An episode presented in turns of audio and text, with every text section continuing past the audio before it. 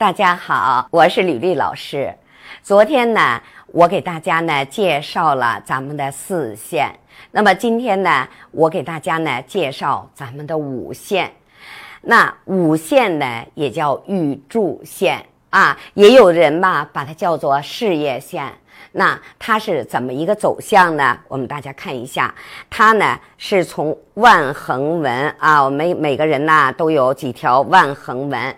那么五线呢，它是从咱们的万横纹的正中啊，直直的啊，直直的走向中指下的这么一条线。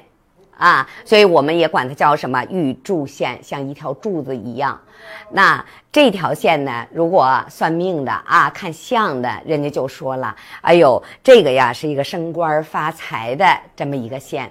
但实际上，大家要知道，其实在我们的手诊上反映的是什么？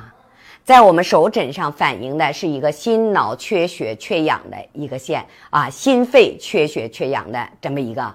啊，一个反映的这么一个线，啊，那么有很多人就说啊是当官的，实际上为什么呢？大家想一想啊，过去啊十年的寒窗苦读，他是不锻炼的，他的肺活量是打不开的。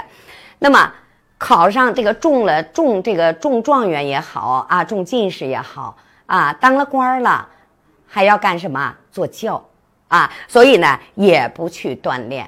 啊，像现在一些人啊，也是那么呢，他自己呢念书，念书的时候不太注意锻炼，然后等着上班了呢，当官了呢，出门坐车，然后呢就是哎上下楼有电梯啊，所以呢也不锻炼身体，所以这这个线呢，实际上是一个心脑缺血缺氧线，那么呢。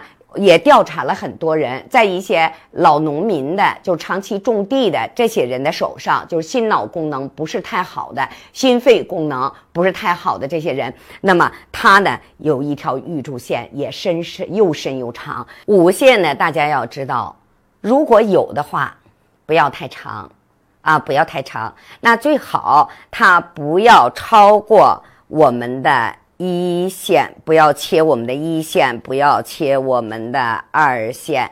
那如果切了我们的一线、二线，说明了什么呢？心肺功能啊，已经就明显的怎么的减弱了。那还有一个啊，五线上呢也是不能出现什么杂纹的。但是呢，非常有特点的是什么？如果在五线的尾端，大家看一下，在这个位置。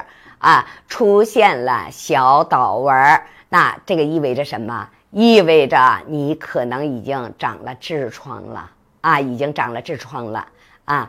所以五线大家一定要知道啊，不能太长啊，不能直指中指下，不能切了一线和二线啊。那么它不代表着啊你的嗯事业。不代表着啊，你的这个发财，对吧？一般讲这个就是升官发财嘛。啊，又一看这个线到这儿，又升升大官发大财了。不是的，不是的，大家一定要知道，我们手上如果有这条线，一定要注意你肺活量的，一定要打开自己的肺活量，一定注意锻炼自己的肺活量。那么呢，把心脑、心肺的功能呢进行很好的改善。好了，五线呢讲到这里呢就讲完了啊。那么下一节呢，我要给大家讲咱们手上的六线。好了，咱们下节再见。